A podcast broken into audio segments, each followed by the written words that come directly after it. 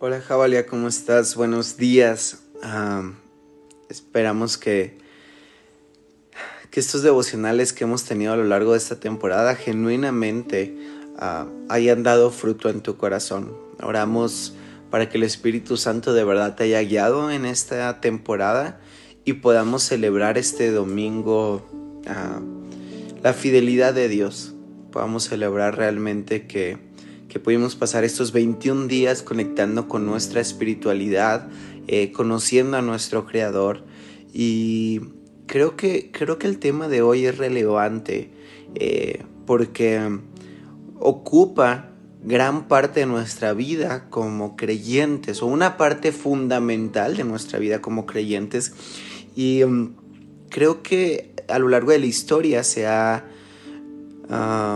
visto desde diferentes aristas el tema del cual hoy vamos a hablar y creo también que muchas personas eh, eh, eh, la herida primaria que tienen en sus corazones radica en una mala comprensión del siguiente concepto. Y, vamos a hablar de la iglesia. Hoy vamos a hacer algo diferente. Vamos a tener una conversación acerca de qué es la iglesia y de por qué es importante el fundamento de asistir a ella. ¿no? Quiero, quiero leer eh, Hebreos 10, 24 y 25. Dice, y considerémonos unos a los otros para estimularnos al amor y a las buenas obras, no dejando de congregarnos como algunos tienen por costumbre, sino exhortándonos eh, y tanto más cuando veis que aquel día se acerca. Entonces estoy aquí con Eliud y queremos empezar a hablar un poco acerca de la iglesia. Creo que eh, iglesia no es lo que hacemos el domingo, o sea, eso es celebrar lo que la iglesia hace entre semana, creo que eso lo hemos repetido una y mil veces, Creemos fielmente que iglesia ah, es comunidad. Y, de eso queremos hablar porque creo que mucha gente no asiste a la congregación, no se congrega porque tiene muchos miedos a sus alrededores, en su entorno, para poder conectar con otros. No sé, yo he escuchado eh, a muchísima gente que me dice, yo tengo una relación con Dios, pero no asisto a la iglesia. ¿Cómo es eso? Y creo que, creo que en sí mismo eh, eh, eh, es ilógico e irónico esa frase. O sea, no es posible que alguien tenga una relación con Dios y no asista a la iglesia porque la iglesia es hipócrita, mentirosa, etcétera, etcétera, etcétera, etcétera. Todos los adjetivos que le quisiéramos poner a la iglesia. Creo que, que en sí mismo eh, es un concepto que no puede ligarse. Creo fielmente que cuando alguien tiene relación con Dios de verdad, entonces tiene relaciones sanas. Eh, no sé, una vez alguien me preguntó, eh, porque uno de nuestros valores como casa son relaciones sanas. Y una vez alguien me preguntó, ¿cómo se logra tener una relación sana? Creo que Jesús nos da esta respuesta. Cuando el fariseo va con él y le dice, ¿cuál es el mandamiento más importante? Jesús le dice, amarás al Señor tu Dios con toda tu mente, con todas tus fuerzas, con todo tu corazón. Dice, y igual de importante es, amarás a tu prójimo como a ti mismo. Y en eso se cumple toda la ley y los profetas. Entonces, Jesús está diciendo, que aquel que ama a Dios con toda su mente, con todas sus fuerzas, con todo su corazón, tiene la misma capacidad de amar a su prójimo con esa intensidad, como una intensidad como uno mismo. Entonces, considero que un creyente, una persona que tiene una espiritualidad, que tiene una conexión con la divinidad, naturalmente tiene conexiones profundas, sanas, reales y honestas. Entonces, creo que muchas veces vamos por la vida dejando que la iglesia eh, se vuelva como una excusa a las situaciones no resueltas de nuestro corazón. No sé si me explico.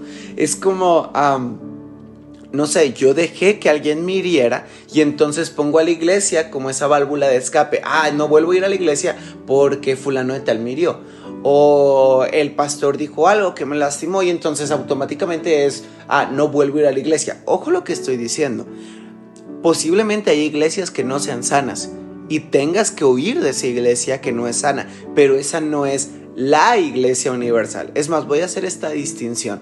Tal vez a la congregación a la que asistes no ha sido sana y tuviste una mala experiencia en la congregación y eso es válido porque la congregación está llena de gente enferma.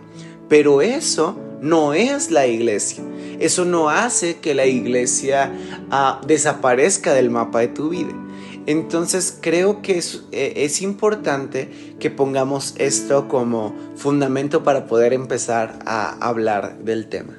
Así es, creo que es, es un tema tan amplio que en pocos minutos no se puede explicar, pero trataremos de, de hacer lo más puntual que se pueda.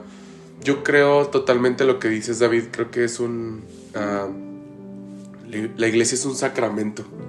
En el, sentido de, de, lo que como creyentes tenemos que hacer con ese sacramento. El sacramento es algo sagrado, es algo que es único. Y creo que eh, ese sacramento nos enseña a que juntos en comunidad podemos conectarnos con Dios. Mm. Eh, el poder de conectarnos con Dios dentro de la iglesia es algo completamente eh, ah, milagroso. Eh, y creo que cada vez que nosotros no vemos este sacramento como una responsabilidad de amor, entonces hay algo que está anunciando mal en nuestro corazón. Entonces todo creyente que no toma el, tema de la iglesia como una responsabilidad de sacramento sagrado, entonces eh, hay algo que está anunciando en su corazón. Y todo lo que dices es, completamente real. La realidad es que hay un porcentaje que tú decías, o sea, no sé si lo tengas o no, si no luego lo damos, pero de, en cuestión de que las personas que llegaban de otras iglesias, del 100% de, la congregación, hay un porcentaje importante que llega eh, de esa iglesia. Eh, no sé si me explico. cuando estás plantando ese porcentaje. Sí, que hay personas que vienen de otras iglesias. Pocas personas son, son nuevos creyentes. Sí, cuando, cuando plantas iglesias se, se cree que básicamente en los primeros tres años el 90% de la gente que mm, llega a la plantación viene de otras congregaciones, ¿no? Y eso es complejo. Sí, eso es muy, complejo. Y más o menos cuando empiezas entre los 4 o 5 años es que el porcentaje ya es un 80-20, ¿no? Ya hay 20% de gente que sí se convirtió eh, con la plantación de esa iglesia y demás, pero todavía sigue habiendo un 80% de gente que, que viene de otras culturas eh, eh, de congregaciones. Y eso es algo muy, muy ah, complejo para un sacramento tan sagrado.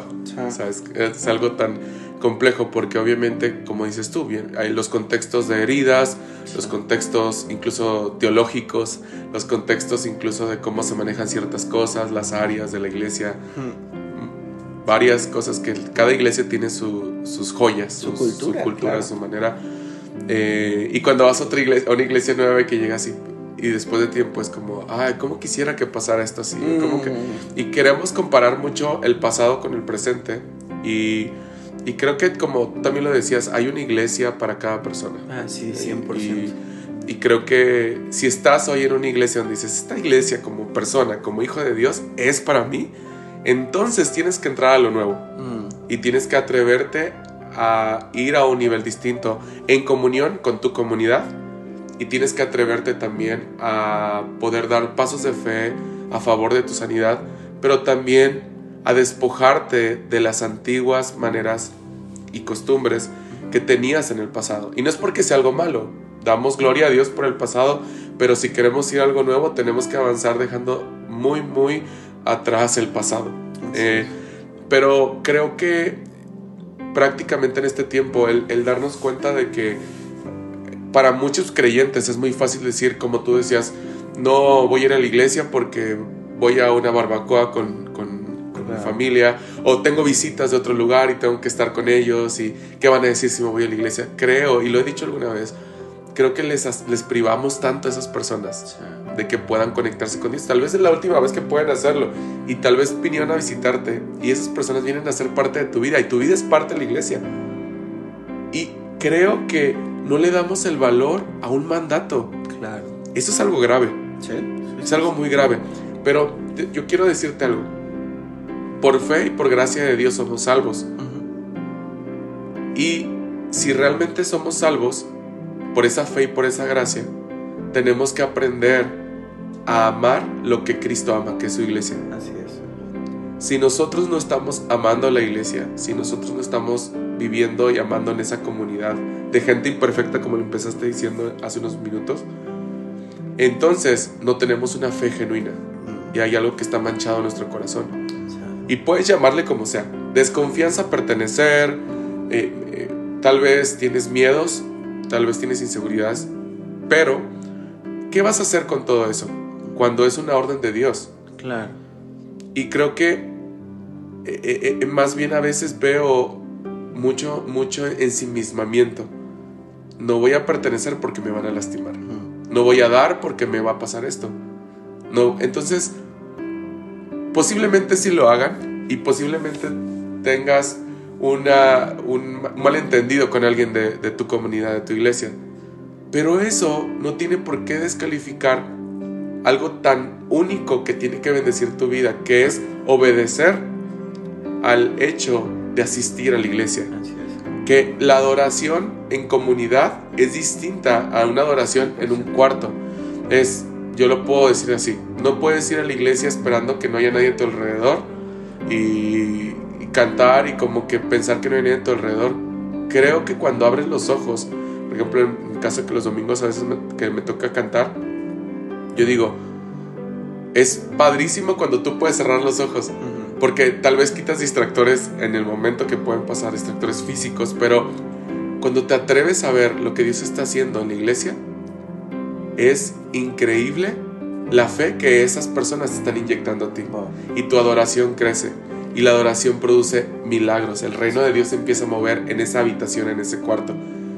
Pero si lo haces en tu casa, no, no, no digo que sea malo, ni mucho menos. Creo que todo lo tenemos que hacer. En tu casa, en tu baño, en la regadera, donde sea qué padre eh, eh, esos momentos íntimos, pero así como debe haber momentos íntimos en tu casa a solas con el Espíritu Santo, también el, Señor dice que en medio de la alabanza y la adoración de su pueblo, Él se va a derramar. Entonces, tanto en lo íntimo y en lo público, son cosas que tenemos que obedecer.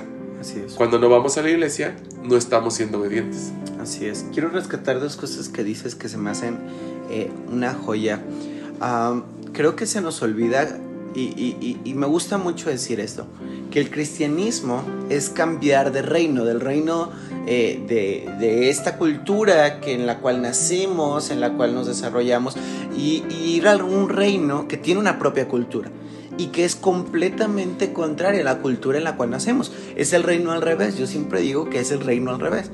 Entonces mencionas algo que muchas veces gente decide no ir a la iglesia por el tema de, no sé, estoy cansada o, quiero...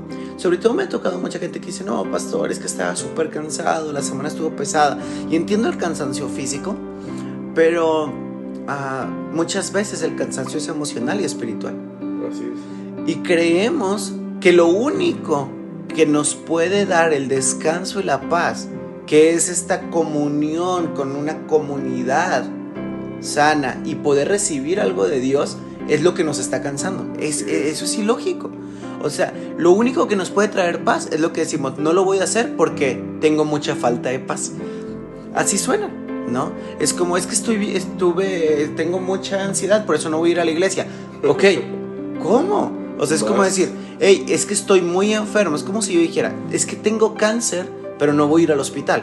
Pero ¿por qué no vas al hospital? No, es que tengo cáncer. Por eso voy al hospital para que puedas encontrar soluciones. No, es que como soy tan débil porque tengo un cáncer, no puedo llegar al hospital. así suena, ¿no? Y creo que a veces nos cuesta mucho realmente luchar por nuestra sanidad espiritual. escuchaba una historia una vez, si no me equivoco, es de... Ay, Creo que es de MacArthur, lo, dijo en, alguna ocasión, que um, había una persona, una mujer que iba a su congregación y, de la nada dejó de asistir, ya tenía un buen rato en asistir y un día se la topó en un supermercado y, la saluda y se saludan súper bien y le pregunta eh, MacArthur que por qué no, no, no había ido ya a la congregación. Entonces la señora le dice que tuvo que cambiarse de casa y ahora la iglesia le queda súper lejos. Y, y, el pastor le dice, bueno, no te preocupes, pero has encontrado una comunidad sana, estás bien, te estás alimentando en la iglesia y dice, ah, pues más o menos, eh, no hay muy bueno, pues no ha encontrado bien una comunidad, a las iglesias que ha asistido, pues la verdad es que no están sanas, etcétera, etcétera. Y entonces el pastor le hace esta pregunta, le dice, ¿a, cuánto queda el hospital eh, principal de la ciudad? Quedaba obviamente una distancia mucho más lejos que lo que quedaba la iglesia. Y le dice, si tu hijo enfermara el día de mañana, ¿qué harías? ¿Lo atenderías en la clínica? Voy a, tropicalizar esto. ¿Lo atenderías en la clínica de, las similares? ¿O irías a, atenderlo al hospital de la ciudad grande? Y la mujer dice, no, claro que agarraría mi carro y me iría corriendo al hospital de la ciudad, ¿no? Y el pastor le dice, entonces, ¿por qué en tu salud espiritual no tienes la fe de tomar tu carro e ir a un lugar donde puede haber sanidad para tu espíritu. Y creo que, a veces nos pasa eso. Creo que lo único que realmente nos puede afianzar es el trato y la comunidad con alguien más. Porque el hierro se afila con el hierro como el hombre con el trato del hombre. Nunca vamos a progresar si somos ermitaños. Creo que no hay nada más... Ah, más bien, voy a decir esto. Un cristiano ermitaño no existe. O sea, no puedes decir, soy un cristiano, pero soy ermitaño. Entonces, amigo, con todo amor y con todo respeto. Estás haciendo tu Biblia. No eres cristiano. Exactamente, no eres creyente. Imagínate si Jesús hubiera dicho, hey, yo soy Jesús, yo soy el Cristo, y jamás se hubiera juntado con nadie. O sea, Jesús no hubiera podido ascender porque hubiera tenido que seguir aquí para que todos lo conociéramos. Cristianismo es comunidad, iglesia es comunidad. Y creo que si tú no estás teniendo comunidad, difícilmente has aceptado la verdad de Cristo Jesús. En los versos que leí de Hebreos 10, a partir del 19 al 25, habla de todo lo que Jesús ha hecho por nosotros y nos exhorta eh, el escritor de Hebreos a mantenernos firmes en nuestra fe, en nuestra esperanza y en congregarnos. Ahora, quiero tocar otro punto que, que salió por ahí en tu plática y se me hizo interesante creo que, que muchas veces eh, no nos damos cuenta que iglesia, iglesia se trata de nosotros. Nosotros somos la iglesia.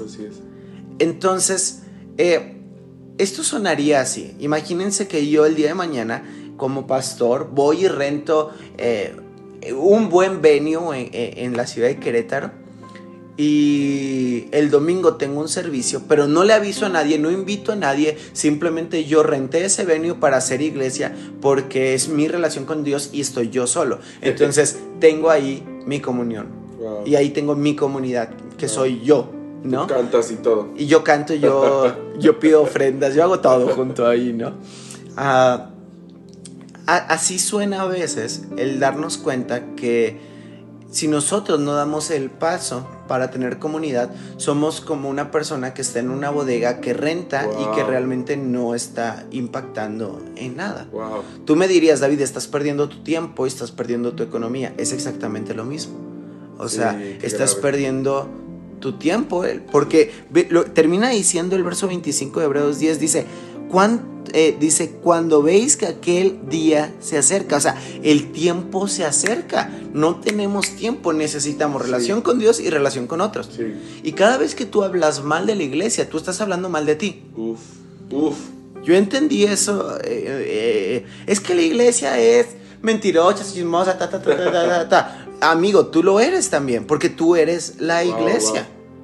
Nosotros somos responsables de hacer una iglesia sana. Así es. Nosotros enseñamos mucho en Jabalia que la responsabilidad de que la iglesia se mantenga en todos los sentidos no es la responsabilidad únicamente del pastor. El pastor trae el mensaje, eh, busca a Dios, da dirección, busca, trae visión, pero que las relaciones se mantengan sanas, que la espiritualidad de la iglesia se mantenga, que haya multiplicación, es un trabajo de la misma iglesia, a la cual todos somos parte. Y creo que, que muchas veces nos herimos porque vemos la iglesia con ojos o con lentes incorrectos. La iglesia es un lugar de enfermedad, donde el doctor se presenta para traer sanidad. ¿Cómo? De diversas maneras. En conversaciones con otros, en amistad con otros creyentes, sí en un mensaje tal vez, eh, sí en un momento de alabanza, sí sirviendo en la comunidad, pero es mucho más amplio que un domingo. La iglesia se mantiene sana cuando la iglesia rompe las paredes del domingo y se manifiesta entre semana en medio de la sociedad. Ahora, ¿cómo mantenerse sano en medio de una comunidad de enfermos? La Biblia lo dice. Despojándonos del peso que nos asedia, o sea, de esa nube de testigos que está sobre nosotros, de todo lo que la gente opina de nosotros, dice, y sobre todo del peso del pecado Dice, y corriendo con paciencia la carrera que tenemos por delante, puesto los ojos en Jesucristo, autor y consumador de la fe. Me encanta cómo lo dice, porque hay presión social y luego está nuestros ojos puestos en Jesucristo. La única manera de mantenerte sano en medio de una iglesia, de una congregación, es que no veas al pastor, que no veas a la gente. No es una excusa, obviamente. Si hay algo que es genuinamente incorrecto, corre. Pero si quieres mantenerte sano, lo único que tienes que ver, porque no hay iglesia perfecta, pero lo que sí hay, y Eliud lo dijo ahorita y me encantó, dijo, el perfecto de las naciones está ahí. Si tus ojos están puestos en Jesús, no habrá nada ni nadie que te pueda lastimar, porque Él jamás te dejará, jamás fallará y siempre estará firme contigo. ¿Quieres comentar algo para terminar? Sí, creo que un, un ejemplo rápido me llama mucho la atención. Eh, algunos comentarios en, eh, pandemia, terminándose la pandemia, bueno, aún no terminan muchos en, estos datos de estadísticas en la enfermedad, pero decía las personas, eh, descubrí que estando en mi casa, ahora estoy más conectado con Dios. Mm. Y qué padre, y siempre yo digo, no, qué padre, pero la realidad es que tú no puedes ser tu propio evangelio. O sea, más bien, más bien, yo, yo pienso que estás descubriendo que más bien en tu casa tú no tenías comunión con Dios y nada más los domingos ibas a la iglesia. Perdón, perdón, quiero que te interrumpa, pero es que es más fácil. Claro. ¿Me explico? Es más fácil decir, Padre, gracias por este día, no sé qué, ay, qué bonita relación tengo con Dios, que toparme con la persona en la iglesia que no me cae bien y tener que someter mi carácter para amarlo a pesar de las circunstancias, ¿no? Ajá. Y eso es, muy alarmante y también es muy, siento que es algo enfermo incluso. Sí, El decir, ay, descubrí que, pues, qué padre que lo descubriste, más bien descubriste que tienes tiempo para conectarte con Dios en tu casa, pero necesitas tu iglesia. Ahora, yo quiero terminar con este pensamiento en el, en el tema de la responsabilidad de amar el sacramento de la iglesia, y es el hecho de que Dios pide de nosotros fidelidad y el ser puntuales en cada domingo estar asistiendo a la iglesia con la comunidad. Porque esto va a traer frutos correctos en nuestra vida, en nuestro, en nuestro cristianismo. De lo contrario, nuestra infidelidad y nuestra irregularidad de poder estar yendo a la iglesia también van a tener efectos negativos y van a reflejar corazones enfermos que no aman la voluntad de Dios, que incluso, como lo decía hace unos minutos, no han aprendido a encontrar el hecho de, eh, saber que son salvos y que por la salvación, por esa gracia, aman lo que Cristo ama. Entonces yo creo que me quedo con esta, esta idea de lo que estamos hablando ahorita. No es una opción. No. Si realmente amamos a Cristo, tenemos que amar su iglesia. Así es. Entonces, así como comemos todos los días, mm. tenemos que buscar que ese día de la semana que vamos una hora y garra a asistir, o si, está, o si vas a servir, que estás tres horas tal vez sirviendo, o las horas que estás el domingo, no se compara con todo lo que hacemos en otra semana. Y que tu motivación realmente sea darle a Dios toda la honra y toda la gratitud que hay en tu corazón porque somos salvos. Eso es algo que es grandioso, es espectacular y y creo que toda la vida, ni toda la vida podría eh, dar para poder eh, decirle a Dios gracias. Pero tan siquiera el domingo que estamos ahí, el poder darle esa gratitud por medio de lo que hacemos, de nuestro servicio, por medio de nuestra, de, nuestra asistencia, de nuestra regularidad. O sea, eso funciona y hace cosas increíbles. Es una bendice. ¿Sabes a cuántas personas puedes bendecir un domingo? Sí, no está increíble. O sea, tu misma presencia en la misma iglesia, el que una persona te vea, ¿sabes cuántas bendiciones hay en la iglesia? Hay más cosas buenas que cosas malas. Así es. Hay más personas que quieren bendecir que hacer otra cosa negativa en tu, en tu vida. Entonces yo te quiero animar mucho a esto, que realmente podamos amar eh, esta orden de, tan increíble y tan hermosa. Es una joya, la iglesia es algo tan, tan perfecto porque estamos todos juntos. Así es. La iglesia no es perfecta si está solamente una persona. Así es. termino con esto, dice el verso 21, y teniendo un gran sacerdote sobre la casa de Dios. Ah, esto está increíble. Jesús es quien lleva las riendas de la iglesia. Así que solo quiero decir esto para terminar. Si tú nos estás oyendo y estás desanimado al asistir a la iglesia o tienes miedo a ser condenado, déjame decirte que no hay nadie que te pueda condenar y aquel que te puede condenar decidió perdonarte. No hay nada que te pueda separar. El velo fue rasgado, es decir, la carne de Jesucristo fue abierta para que nosotros pudiéramos atravesar hacia el lugar santísimo. Y esto quiere decir que hoy puedes correr libremente a la presencia de Dios y encontrarte con Él para tener la fuerza, la sanidad y la fe de pararte este domingo, invitar a alguien e ir a una congregación a adorar con otros creyentes, con otros redimidos, con otros santos, a nuestro Rey de Reyes y Señor de Señores. Yo quiero animarte a que hoy podamos cerrar nuestros ojos y decir, Jesús, tú eres la cabeza de la iglesia. Y perdóname si me he herido, si no he cuidado mi corazón al ver a otras personas como referentes de la iglesia en vez de a ti. Y yo hoy creo con fe, Señor, que tú estás sanando heridas en esta mañana, que tú estás sanando corazones, que fe en la iglesia vuelve a crecer, que fe en comunicar y en conectar con otros vuelve a nacer. Yo creo que no habrá más creyentes de pisa y corre que llegan y salen, sino que habrá una comunidad que se buscará entre semana, que se hablará, que orarán los unos por los otros, que se exhortarán los unos por los otros y haremos de este movimiento un movimiento santo, un movimiento fuerte y un movimiento que trasciende, porque eso fue lo que tú nos enseñaste, Jesús, que juntos podríamos llevar el reino de los cielos a cualquier parte del mundo.